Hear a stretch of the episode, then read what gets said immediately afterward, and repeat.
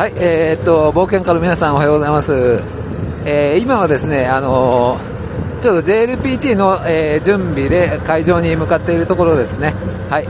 えー、っと、今日もニューデリーじゃなかった、すいません、バンガロール、インドの、えー、ベンガルールから、えー、お届けしております、村木康です。はい。今日はですね、えー、っと、あの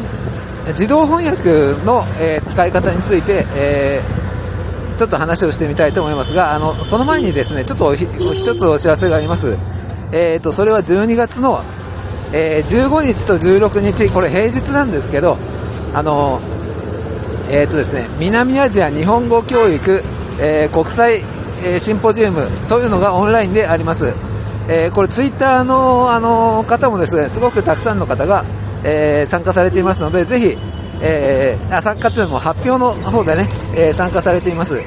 で、あの、もうすいません、発表の参加は、申し込みは締め切ってしまったんですが、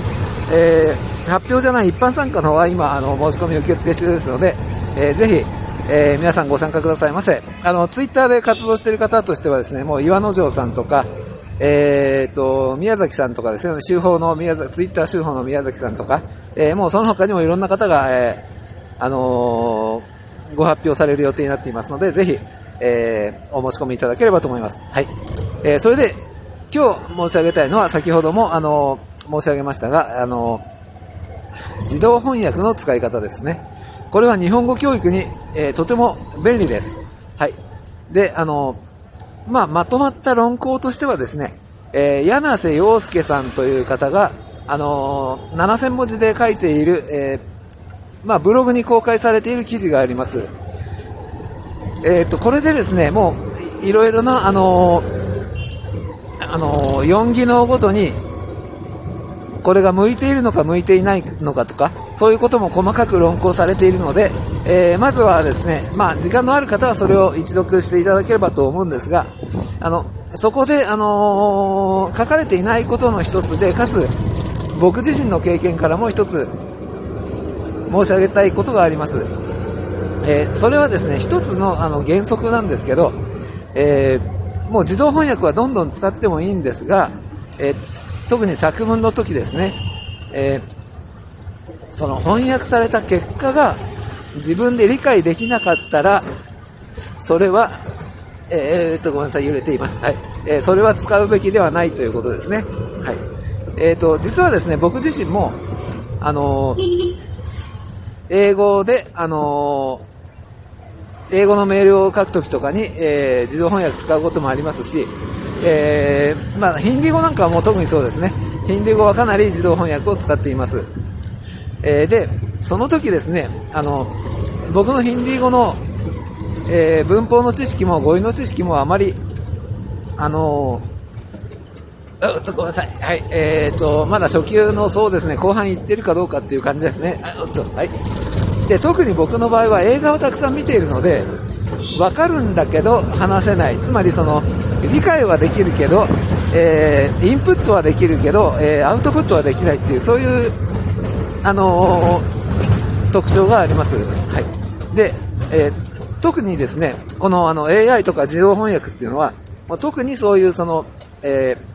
理解語彙とあの表現語彙の違いですよねこの差を埋めるものとして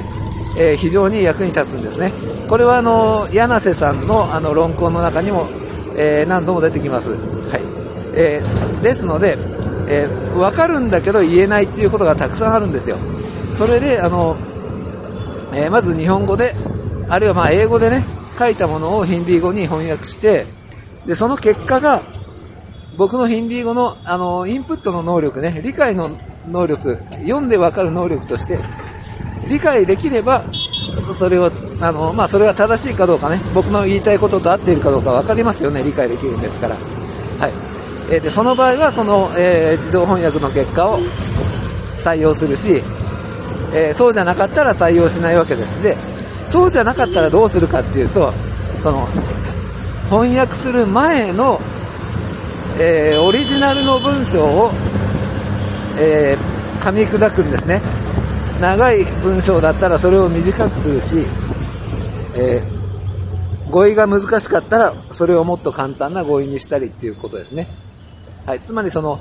え、最近優しい日本語っていうのがありますが、それを、あの、自動翻訳の時にも、え、使うっていうことです。